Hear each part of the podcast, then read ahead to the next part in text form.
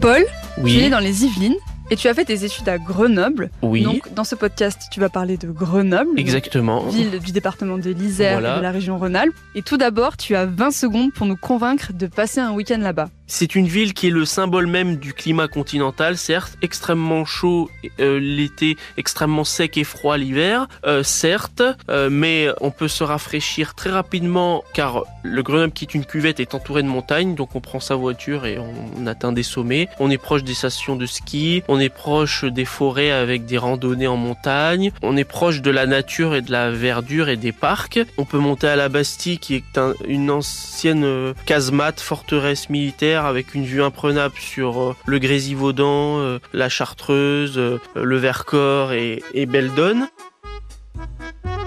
Vrai ou faux Le tacos est grenoblois? Je dirais vrai. Eh ben, on sait pas. En fait, Ouais. c'est que le tacos a été inventé du coup au début du 21e siècle. Oui. Et euh, on sait qu'il a été fondé en région Rhône-Alpes. Maintenant, voilà, Grenoble, Lyon se disputent euh, l'origine même de ce si bon sandwich. Vrai ou faux La plus longue avenue de France est grenobloise. L'avenue Jean Jaurès, je dirais. Peut-être oui, vrai. Eh ben, c'est vrai, avec ses 7,8 km, elle est 4 fois plus longue que les Champs-Élysées par exemple. Et donc, il s'agit de la plus longue avenue de France. Vrai ou faux Grenoble est classée meilleure ville par et pour les étudiants.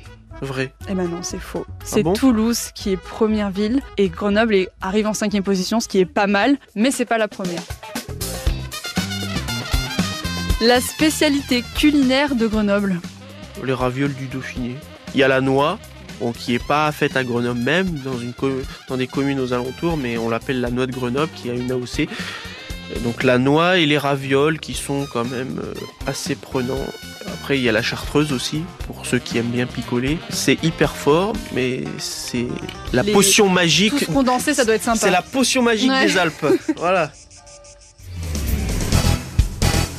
Retrouvez tous nos replays sur l'application RTL ainsi que sur toutes les plateformes partenaires. N'hésitez pas à vous abonner pour ne rien manquer ou pour nous laisser un commentaire.